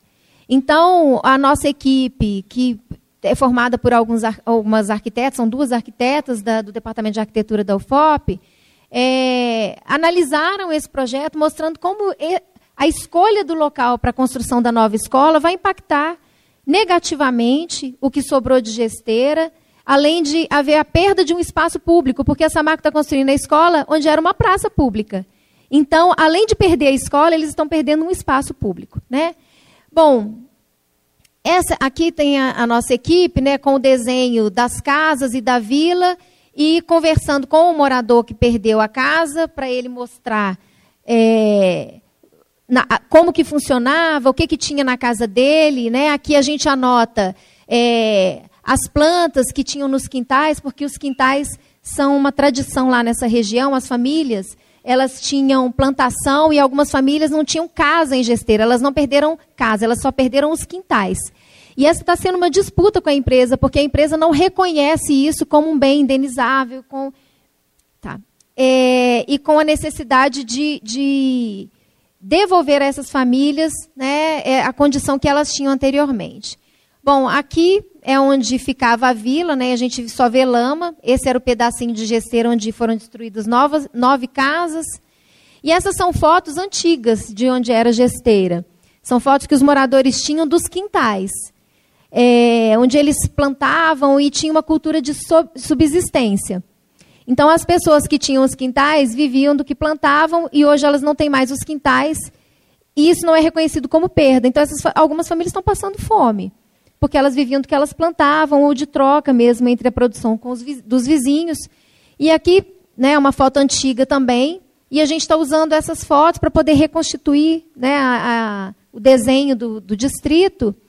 Né? É, tem um outro projeto que chama Narrativas Atingidas, em que o, o morador vai lá, mostra como é que ele vivia, né, para a gente tentar é, construir uma, uma demanda do ponto de vista técnico compatível com a possibilidade de uma indenização mais real e integral do que, do que foi perdido. E aqui tem uma foto comparativa né, de uma casa lá de Gesteira, é uma foto antiga, e essa é a mesma casa hoje, né, como, como ela ficou. Bom, é, a, a, nossa participação, e aonde que o movimento social entra nisso? É, a presença do movimentos atingidos por barragem ali na região tem sido determinante para que, essa, que a empresa não resolva o problema das indenizações da forma como ela quer, como ela tem nos seus planos de fazer isso com o menor prejuízo. Né? Então, a luta dessas populações atingidas é diária com a empresa, porque a empresa tem uma estratégia que já é conhecida, tanto que esses movimentos não são novos, o MAN e o MAB, eles já têm experiência, existe uma articulação internacional das atingidas e atingidos pela Vale, porque se a empresa tem estratégias internacionais de exploração predatória e de aumento dos seus lucros, os, as populações precisam se articular internacionalmente também. Né? E é o que essas populações têm feito. Então, a, a, a nossa luta, ali, a, a, participação do nosso grupo de pesquisa, é, tem uma percepção clara das regiões onde há a presença dos movimentos populares e onde há uma desarticulação da população, porque a estratégia da empresa é de cansar a população, de dividir a população, indenizando um vizinho e não indenizando o outro, então causando conflito entre eles. Então, há toda uma série de estratégias que são desconstruídas pela experiência desses movimentos populares. Então, a luta ali é diária, como tem sido a nossa luta por um projeto de sociedade é, do ponto de vista macro da sociedade brasileira. Né? Então, o que a gente percebe ali é uma experiência local do que a gente está enfrentando hoje nacionalmente. Bom, o tempo é muito curto, gente. É tão complexa ali a realidade, mas eu estou à disposição para né, responder a questões que vocês tenham, as perguntas. E agradeço mais uma vez o convite. Muito obrigada.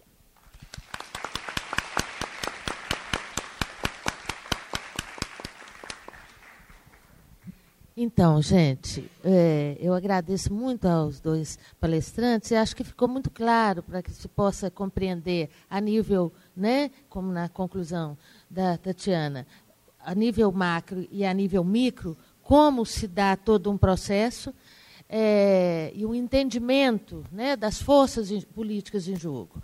É, e agora nós abrimos, então, para as perguntas é, que vocês quiserem fazer aos dois palestrantes e passemos a uma parte de diálogo, então, com vocês. O rapaz ali vai levar nosso aluno vai levar o microfone. Bom dia. Eu queria saber qual seria, na opinião de vocês, o motivo da covardia, do, do, principalmente do direito, que está havendo diante de um golpe contra a soberania popular, diante de votos de 54 milhões de pessoas que foram literalmente rasgados, e a covardia, principalmente das instituições de ensino, que seja, que tem, detém o conhecimento suficiente para isso, da, do, da OAB, dos institutos de direito, diante do, de, de, desse golpe, que não, não, não, ah, é, não atrai, é, não orienta as pessoas a irem para a rua para reclamar o seu direito em si, para iniciar esses movimentos. Podemos fazer mais duas perguntas e as respostas e eles respondem. Tá. Vamos lá. Outras perguntas. É, meu nome é Lázaro, sou estudante de psicologia. Gostei muito da conferência. Eu queria me permitir a liberdade de recuperar uma fala de outra conferência proferida pelo Vladimir, em que é, professor da USP, filósofo que esteve aqui, em que ele fala de uma preocupação, que é um momento de autocrítica para a esquerda, que se pulverizou nas últimas décadas, é, um viés que perdeu força. E ele fala que esta falta de autocrítica pode mascarar alguns erros que foram cometidos pela esquerda e de uma preocupação que ocorreu na Argentina, nosso país vizinho, é, da questão do perolismo, de virar também um lulismo, e que isso não seria bom. Porque a autocrítica faz é, emergir e reorganizar novas possibilidades. Então, feitas essas considerações, é, a pergunta eu queria direcionar ao Frederico. Se, se o que se percebe na fala de muitos que consideram esse contexto é a tendência, uma vez que se consolidou o, o impeachment, o chamado de golpe, a tendência é agora a direita se fragmentar. E de, outra, de outro lado, a esquerda se consolidar, é, é, unir forças. Se você concorda com essa expectativa, e se sim, se poderia colocar isso em perspectiva para a gente, em vista de eleições é, de 2018, ou antes disso, mobilizar algum plebiscito para antecipar eleições? Mais alguma pergunta para nós passarmos as respostas?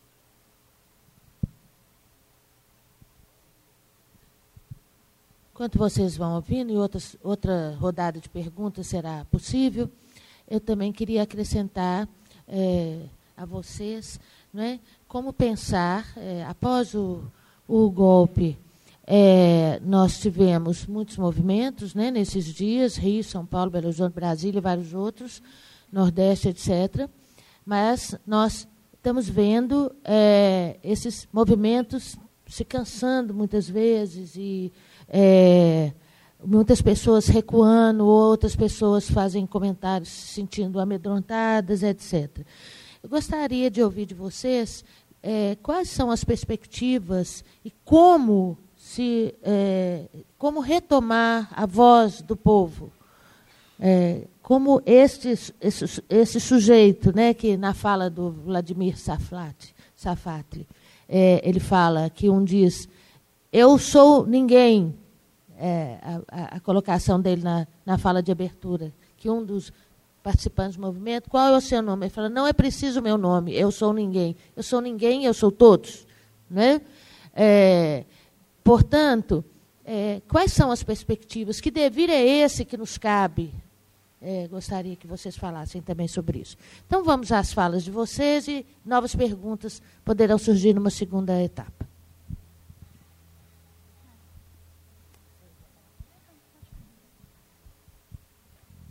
É, muito rapidamente, eu vou começar pela pergunta que envolve o Safatli, que o companheiro ali fez, porque acho que ela ajuda a responder junto às outras também que foram pergun perguntadas aí, as outras questões. É, bom, se nós somos portador de um projeto de sociedade que quer democratizar o país, quer fazer as reformas estruturais, democratizar a terra, o solo, a, é, é, a tecnologia, a educação, a saúde, que a gente sabe que está distribuído de maneira muito desigual, né? o Brasil é um dos países mais desigual do mundo, a gente tem que construir força so social suficiente para fazer é, impor essas reformas estruturais, tá certo? Isso é meio óbvio, né? Por quê? Porque reforma estrutural é você tirar de quem tem para passar para quem não tem.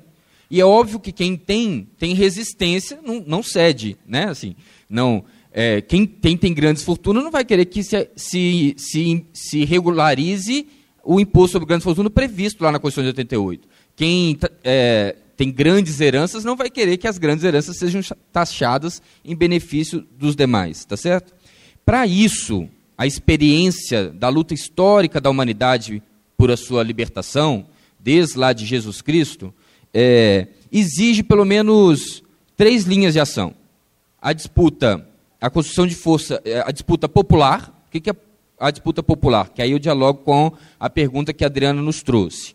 É o povo organizado, o povo consciente, o povo reivindicando seus direitos, né, participando de iniciativas que envolvam busca por direitos. Estou falando aqui desde a pastoral da criança, pastoral do menor, a, a, a, grupo de fé e política, ao diretório acadêmico, ao DCE, à UNE, à CUT, ao movimento de barragens, ao UMAN, etc, etc, etc. Os sindicatos, né, de suas respectivas categorias, etc. Então, isso é necessário, ter força social. Quem tem força social tem capacidade de impor seu projeto, tá certo? O MST, que é o Movimento Sem Terra, ele tem capacidade de botar em pauta a reforma agrária, porque se não fosse ele, nem aparecia na pauta, já teríamos esquecido desse assunto, porque ele tem capacidade de mobilização, unidade nacional, disciplina. Isso é a disputa popular. Segundo eixo da disputa necessário é a disputa ideológica. O que é a disputa ideológica? Que a companheira Tatiana chamou de disputa de narrativa. É você politizar a sociedade. Então vejam bem, o beneficiário da política de cotas não concorda com o ProUni. O beneficiário do ProUni não concorda com o FIES. O beneficiário do FIES não concorda com o Bolsa Família. O beneficiário do Bolsa Família não concorda com Ciências Sem Fronteiras. O Ciências Sem Fronteiras não concorda com o para Todos. Estão entendendo? Os vários beneficiários dos vários projetos não se viram como beneficiários de um projeto comum, de um projeto de sociedade. Porque faltou essa disputa ideológica com a sociedade. Então, a nossa sociedade, depois de quatro eleições consecutivas que ganha um projeto de centro-esquerda, aliás, mais para centro que de esquerda, ao invés dela se tornar mais progressista, ela se torna mais conservadora, porque a inclusão foi só pelo consumo, pelos direitos econômicos. E a pessoa melhorou de vida e, no entanto, não percebe que ela melhorou de vida graças a um projeto. Tá certo? Eu vou dar um exemplo meu. Eu acompanho ali, eu acompanho, não, vou citar nomes porque pode ter gente da região, não, não vale a pena. Mas eu acompanho é, é, é, tra o trabalho de base numa região periférica de Belo Horizonte. Quando a gente começou a acompanhar lá, ainda com o movimento popular, no final dos anos 90, tinha uma família em toda aquela região, todo um, um, um aglomerado ali, uma família que tinha gente com curso superior, que tinha conseguido estudar. Hoje, não tem nenhuma família, não tem nenhuma família lá que não tem ou um tio, ou uma tia, ou um primo, ou um irmão, ou o pai ou a mãe, alguém da família que acessou a universidade de alguma maneira por, em função de uma dessas políticas. O Lula tirou a nossa situação, né, que na época era, quando ele assumiu, de é, chegava a 3%, 3 e poucos por cento dos jovens em idade de estar na universidade, e hoje a gente chega a 10%. Ainda é ridículo.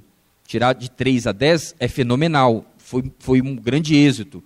Mas comparado com o que a gente tem até nesse país vizinho aqui, que botam 70% dos jovens em idade universitária na universidade, é muito pouco. Ou comparado com o Vietnã, que bota 99%, Japão bota quase 100%, os países da Europa, a média é de 97%, 98%. Estão entendendo? Nós botamos 10%. E aí aquele monte de gente que faz lá o Enem no final do ano e fica de fora, o que, que você diz para eles? Aguardem o ano que vem, vocês competir de novo.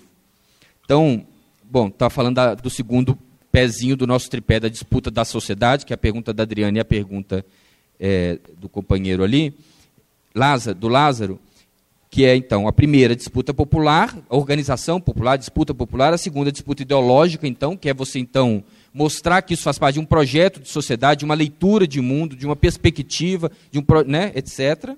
E a terceiro é a disputa institucional. O terceiro é a disputa institucional. Ou seja, ocupar é, faz parte também a gente ganhar vereadores, ganhar deputado estadual, federal, senador, governo, prefeitura, tá certo? Faz parte. Então, fazendo a reflexão e a partir da pergunta do lado sobre a questão da autocrítica. Qual é a autocrítica? É, as forças que, que hegemonizaram a esquerda no último período abandonaram a perspectiva da disputa popular e da disputa ideológica e ficaram só com a disputa institucional. Nesse sentido, ao contrário do que o Frei Beto diz, é, o Frei Beto diz, é, o problema é que se concentrou na disputa do poder. Eu vou dizer o contrário. Esqueceram da disputa de poder. De poder nesse sentido de construir força social capaz de impor as reformas estruturais à democratização do país. Entendem? Disputa de poder nesse sentido.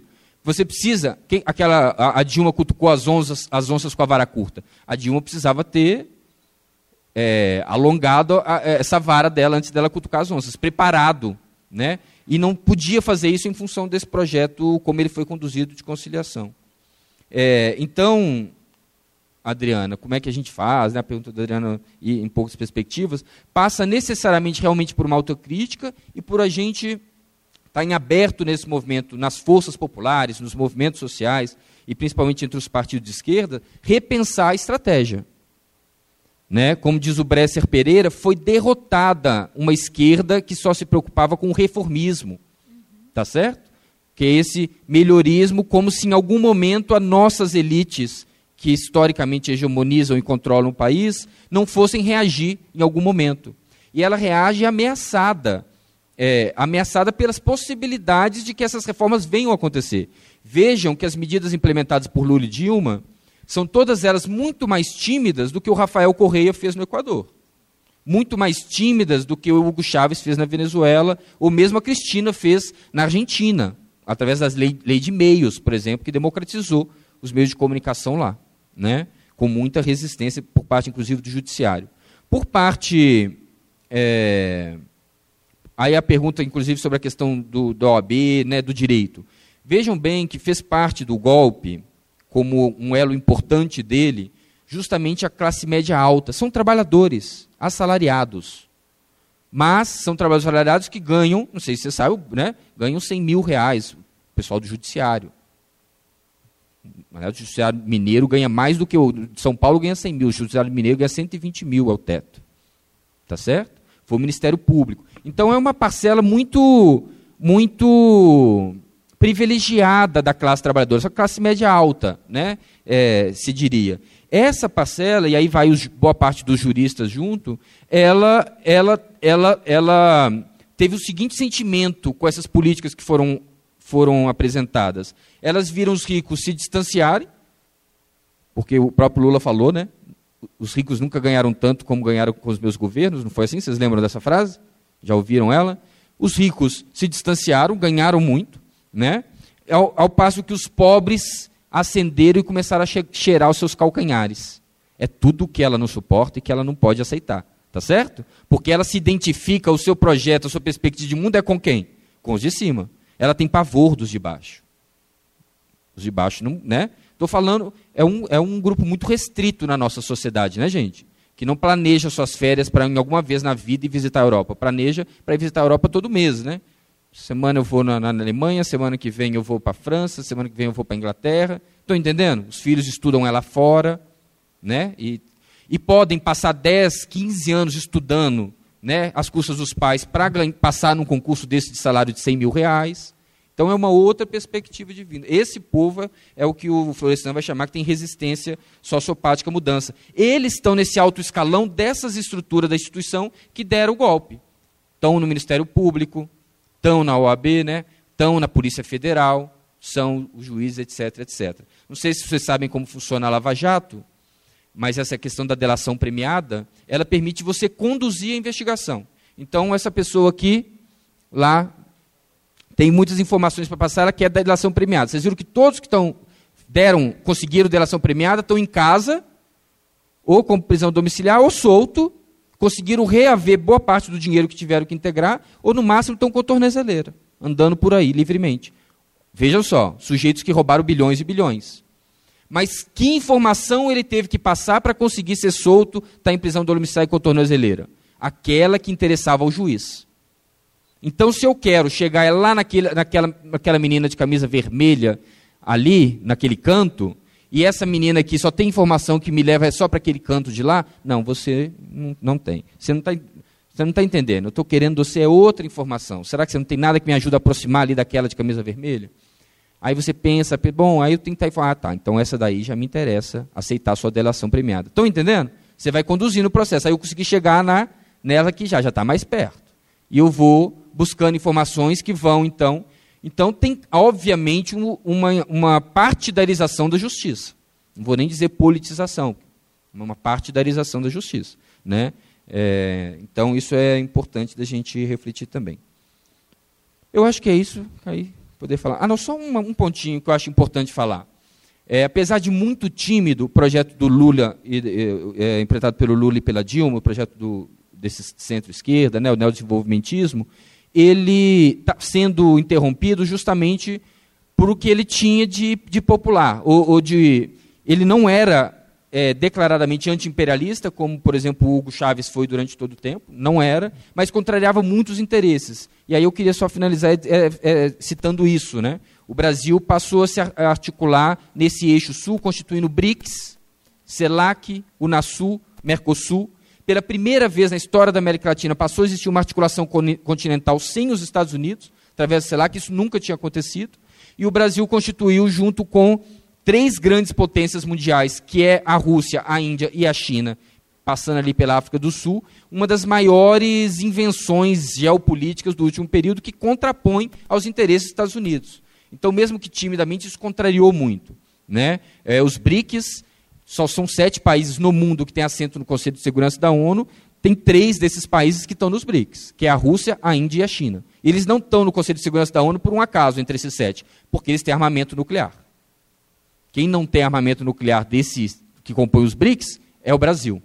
E por isso ele é o elo frágil dos BRICS e interessa também os interesses internacionais romper. A gente sempre procura o elo frágil para romper, não é isso? Para poder é, é, é, enfraquecer os BRICS. Então, esses interesses internacionais contrariados também estão por trás do golpe. Obrigado. Bom, é, eu fiz aqui algumas anotações a partir dessas perguntas, mas eu vou começar é, comentando duas falas do Frederico. Uma né, sobre essa, essa cena que ele desenha aqui do pavor dos de baixo, que a elite tem. Né? E ele faz essa fala a partir do calcanhar, que esses vão chegando no calcanhar e que isso causa o pavor dessa elite econômica. E isso me fez pensar como esse pavor não é um pavor exclusivamente econômico, em relação a qualquer tipo de subalternidade. Então há um pavor dos, da população LGBT, há um pavor da mulher, há um pavor da população negra, né, de todos aqueles que a gente é, vem chamando de minorias, né, pela sua condição de luta e uma condição histórica de subalternidade. Mas o que eu acho muito curioso, e talvez essa seja uma questão que a gente precisa refletir, é que essas lutas elas vêm sendo dissociadas da luta de classes.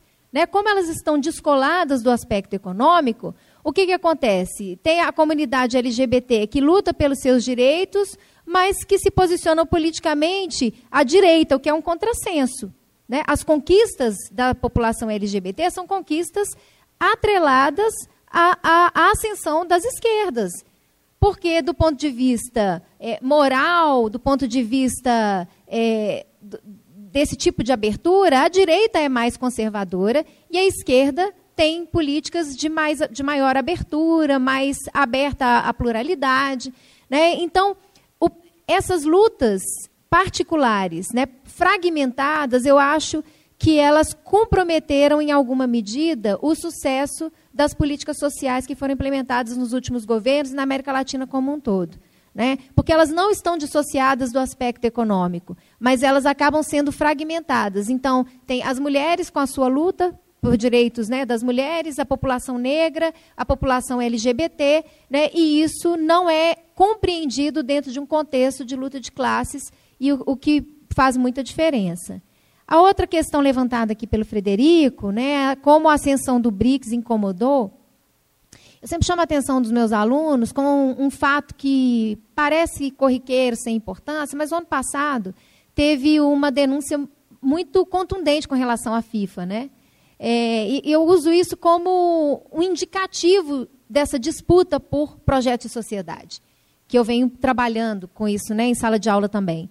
A, a investigação foi conduzida pelo FBI e que é, trouxe né, à, à, luz uma série de corrupções, de, é, de, de, erros cometidos pelos dirigentes da FIFA e tudo mais. E aí eu pergunto para os meus alunos sempre o seguinte: olha, a FIFA, historicamente, é um órgão né, é, que, que funciona de uma forma correta, legítima, pensando no social, no esporte? Ou ela sempre funcionou em torno do ganho econômico? A questão dela é uma questão monetária, né, dos, dos patrocinadores. Então, não, ela é, quer dinheiro mesmo, é patrocinador. Agora, não é curioso que a, a corrupção da FIFA tenha sido. É, tenha se tornado transparente, tenha vindo à luz exatamente o ano passado, quando os mundiais foram para a África do Sul, BRICS. Depois veio para o Brasil, BRICS. O próximo é na Rússia, BRICS. Então, esse deslocamento do eixo, né, do ganho econômico, do investimento, a FIFA não está preocupada com política, não. Ela vai para aonde o dinheiro vai. Então, faz pouca diferença se é União Europeia ou se, se são os BRICS, né, ela vai acompanhar o fluxo do dinheiro. Como o fluxo do dinheiro sofreu uma modificação, na, na última década particularmente, houve um acompanhamento disso e rapidamente isso foi desmontado. Né? Por quê? Quem sempre ganhou, quem manteve a hegemonia econômica no planeta, não vai admitir esse tipo de mudança de eixo do dinheiro. A mesma coisa aconteceu com a Primavera Árabe. Né? Começou na Tunísia, a imolação daquele feirante. Depois foi para o Marrocos, Egito e o mundo inteiro assistindo aquilo.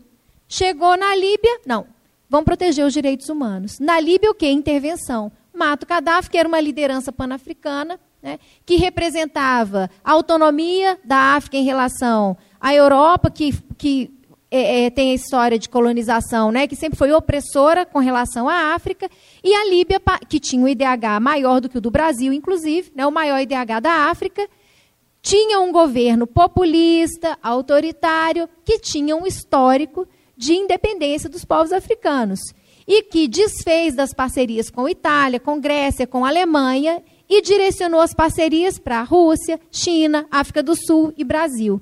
Isso foi suficiente para, na Líbia, não se admitir violação de direitos humanos. Então, lá a OTAN interviu, matou o Gaddafi, enfim. Né? Isso não aconteceu, porque ninguém se preocupou com os direitos humanos no Egito, na Tunísia, no Marrocos, porque são parceiros desses que mantêm o poder econômico. Então, a gente não pode perder de vista né, que esse, esse projeto, esses projetos que estão em disputa, porque ele não é uma disputa só local em Barra Longa, em Mariana, com relação a Samarco, a Vale e a BHP, não é uma disputa só nacional entre o projeto da esquerda e das esquerdas nacionais e da direita né, nacional, porque se trata de uma disputa com uma, um, uma dimensão muito maior e que tem reflexos na nossa política nacional e nas questões locais. É, teve a pergunta aqui, qual é a razão da covardia do direito, né, que você fez essa, essa questão. É, isso me fez lembrar um filme do Herzog que chama Onde Sonham as Formigas Verdes, que é uma história de uma empresa mineradora que vai para a Austrália, ela se instala lá, mas lá os, tem uma comunidade aborígene que acredita que aquela região onde eles estão é, dinamitando tem as formigas verdes que sonham ali que elas têm uma conexão mística, né, com a divindade, enfim, tem uma questão cultural, tradicional desses aborígenes. Então, eles impedem que a empresa dinamite aquela área. E a empresa tenta negociar, fala: não, a gente reconstrói a vila de vocês em outro lugar. Não, para a gente não interessa. Não, a gente faz um centro cultural. Não, não é isso que a gente quer. A gente quer que as formigas verdes possam sonhar no lugar delas. Não, mas então a gente divide os lucros com vocês, a gente dá um percentual dos lucros. A gente não quer lucro. Aí o que, que eles decidem? Olha, então, infelizmente, nós vamos ter que levar essa questão à justiça. E por que, que eles resolvem levar à justiça? Porque eles sabem que na justiça eles vão ganhar. Eles sabem que as instituições foram construídas para os interesses que são hegemônicos, os interesses econômicos, terem vantagem sobre esses interesses particulares. Então, as instituições, né, elas historicamente estão do lado das elites econômicas. Aí vem uma questão estratégica de mudança de mundo. Ao mesmo tempo que a gente precisa pensar num outro projeto de sociedade e como fazer isso, né, e isso passa por um processo revolucionário, porque a gente precisa é, ter uma mudança de, de subjetividade, é, mais imediatamente a gente não pode aceitar nenhum direito a menos. Então eu acho que o nosso desafio é compatibilizar essa luta por nenhum direito a menos e ela passa pelas instituições. Então a gente precisa, por exemplo, hoje a minha briga é defender o Estado de Direito que foi violado, defender a democracia e a Constituição que foram violados. Mas eu sei que numa dimensão maior, nem a Constituição, nem a democracia, nem as instituições da democracia liberal, eu digo, esse conceito de democracia hegemônico, né, foram feitos para privilegiar as populações historicamente subalternizadas. Então a gente tem que pensar como é que nós vamos mudar de sociedade. Agora, enquanto isso não acontece, a gente não pode abandonar a luta por meio das instituições. Que é isso, esse ano é ano eleitoral, é importante. Né? Ah, essas disputas pontuais. É, teve uma pergunta aqui que foi quais foram os erros cometidos pela esquerda. Olha, eu avalio, por exemplo, né, que a, a experiência que eu estou vivendo desde novembro, que é em relação ao rompimento da barragem de fundão, é que há, há um comprometimento irrestrito de todas as esquerdas que receberam dinheiro das mineradoras para se, se elegerem. Então, como é que você luta? Como é que a esquerda pode se posicionar contra os interesses desses grupos se eles usaram desses grupos para chegar ao poder? Né? Então, é, é uma luta praticamente inglória você fazer isso institucionalmente quando o poder local está comprometido. Os prefeitos são financiados pelas mineradoras, os vereadores foram financiados pelas mineradoras. Porque eu tento, olha, gente, tem que fazer uma CPI aqui em Mariana. Como que vai conseguir o número de votos de vereadores para instaurar uma CPI? Se os vereadores receberam dinheiro da Vale para se eleger. Né? O governador de estado recebeu dinheiro da Vale para se eleger. A Dilma recebeu dinheiro da Vale para se eleger. Então, então, como é que você luta contra esse poder econômico quando ele está infiltrado? Porque a Dilma pode perder a eleição, o Aécio pode perder a eleição, mas a Vale nunca perde. Porque ela financia a Dilma e financia o Aécio. E, e todos os demais. Né? Porque a, o maior investimento em campanha da Vale foi para esses partidos, para os principais partidos. Né? Então, isso torna mais difícil é, o, o, resultado que as esquerdas esperam, se elas usam dessa estratégia de negociar com o poder econômico. Porque o que a gente está falando é de luta de classes, gente. Não tem jeito, os interesses são divergentes. Né? O interesse da Vale agora foi, foi aprovado há, há um mês, mais ou menos, a construção de outra barragem. É uma barragem que tem uma área de autossalvamento em que há o reconhecimento de que ele é impossível chegar em caso de rompimento, socorro, seja pela defesa civil ou pela empresa. Então, quem mora naquela região tem 30 segundos para correr se houver rompimento de barragem. E uma coisa dessas foi aprovada.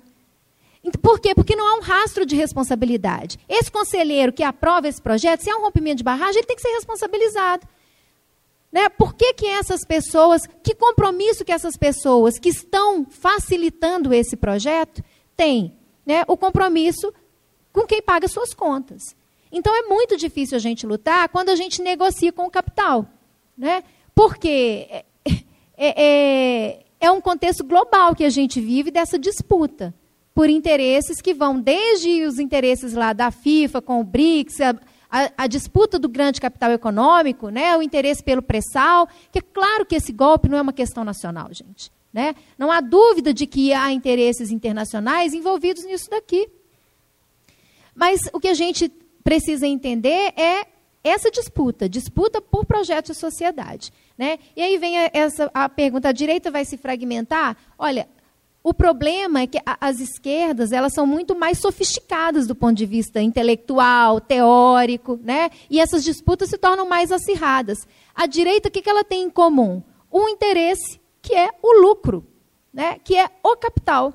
Então, é muito mais fácil convergir os interesses em torno de uma pauta comum do que das esquerdas, que têm estratégias diferentes. Então, é por isso que essas disputas da esquerda acabam é, prejudicando é, essa conquista de um outro, um projeto novo de sociedade. Né? A gente percebeu isso com esse processo mesmo do golpe, que foi favorecido com uma divisão mesmo da esquerda. Porque a gente tem desde do, do, do, da proposta Volta Querida, né, até fora todo mundo, e novas eleições. Né? Quando a gente sabe que é, há consequências, as duas propostas ela tem, elas têm os seus riscos. Né? Então a gente tem menos consenso e, e talvez isso tenha fragmentado, fragilizado as conquistas que nós tivemos nos últimos anos. Mas eu acho que perspectiva, que foi uma questão né, colocada aqui, O que a gente tem que ter em perspectiva é luta. Né? O que dá sentido à vida da gente é essa luta. E eu acho que o nosso desafio agora é essa disputa por não aceitar nenhum direito a menos. Para cada é, tentar, para cada ameaça, uma resposta. E isso depende da sociedade, depende da articulação popular.